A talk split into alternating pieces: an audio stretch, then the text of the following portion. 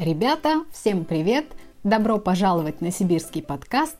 Меня зовут Оля, и этот подкаст для тех, кто учит русский язык как иностранный.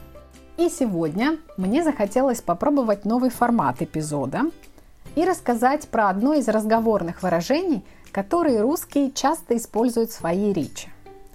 Сразу хочу подчеркнуть, ребята, что такие фразы и выражения – это не всегда правильный русский язык, но зато он живой, современный и позволит вам лучше понимать повседневную речь. Сегодня утром я разговаривала с коллегой в офисе, и когда мы прощались, она мне сказала «набери меня вечером». Вы знаете, что означает фраза «набери меня»? Если нет, давайте узнаем. Итак, что значит фраза «набрать кого-то»? Думаю, по звуку вы уже догадались, что она означает «позвонить по телефону». Эта фраза на самом деле является сокращением. Полная версия звучит «набрать чей-то номер телефона». Но в полной версии она не используется в речи. Набрать кого-то – это абсолютно разговорное выражение, которое не соответствует всем правилам и нормам русского языка – но это совершенно не мешает ему активно использоваться в речи. Почему же мы говорим «набери меня»? Или некоторые даже говорят «набери мне», но гораздо реже. Итак, есть глагол «набрать» – совершенный вид, и «набирать» – несовершенный вид. Они имеют несколько значений. Первое – наполнить чем-то. Например, набрать воды в какую-то емкость. Есть выражение «набрать в рот воды», означает молчать. Можно сказать «набери мне воды в ведро» или «она набрала полную ванну воды». Второе значение «набрать» – это взять много вещей, предметов. Представим ситуацию.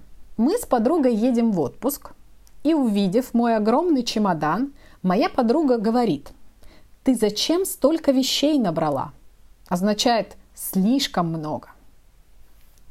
Третье значение набрать – это достигнуть чего-то.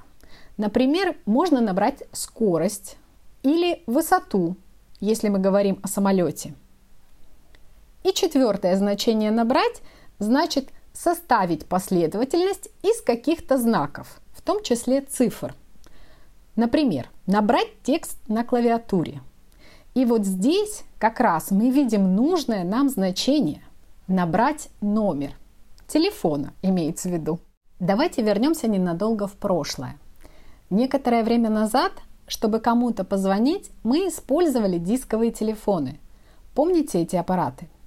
Они существовали еще до появления кнопочных телефонов, то есть тех, на котором есть кнопки, которые мы нажимаем пальцем, клавиши – ну и, конечно, до появления смартфонов. Дисковый происходит от слова диск, то есть круг. Бывает музыкальный диск, на который записывают песни, мелодии. Бывает спортивный диск, который спортсмены метают на соревнованиях. У телефона тоже был свой диск с круглыми отверстиями и цифрами. Каждое отверстие соответствовало своей цифре. Мы подходили к телефону и по очереди крутили диск, вставляя палец в нужное отверстие. Таким образом мы набирали номер, то есть составляли его из отдельных цифр. С тех пор глагол «набрать» прочно связался с номером телефона. Сейчас мы гораздо реже именно набираем номер телефона, потому что чаще всего мы просто выбираем нужный контакт в телефонной книге и звоним – Достаточно пары движений пальцем по экрану смартфона. Несмотря на то, что во всем мире люди набирали номер, во многих языках, например, в английском или итальянском, этот глагол больше не используется, когда речь идет о телефонном звонке. Возможно, в русском языке процесс набора телефонного номера был очень важным действием, и ему уделяли особое внимание. Но я не знаю, это просто мои домыслы. И все же в разговорной речи до сих пор фраза «набери меня» используется как «позвони мне». Причем популярной она стала, во всяком случае здесь, в Новосибирске, буквально несколько лет назад. Раньше мы обычно использовали глагол «звонить».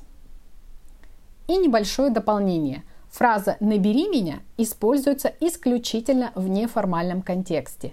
С друзьями, семьей, с коллегами. В письменной формальной речи она не используется. И еще несколько примеров употребления этой фразы. Когда совещание закончится, я тебе наберу. Она мне сказала, что наберет меня, как только освободится. Ну все, пока. Набери меня вечером. И вот так вот быстро мы добрались до конца этого эпизода. Спасибо, что послушали его и узнали, что и кому можно набрать. Если у вас есть какие-то вопросы и пожелания по темам для будущих эпизодов, то, пожалуйста, напишите мне на e-mail, указанный в описании эпизода, чтобы я могла создавать максимально интересный и полезный контент для вас. Спасибо за внимание и до встречи в следующем эпизоде. Пока-пока!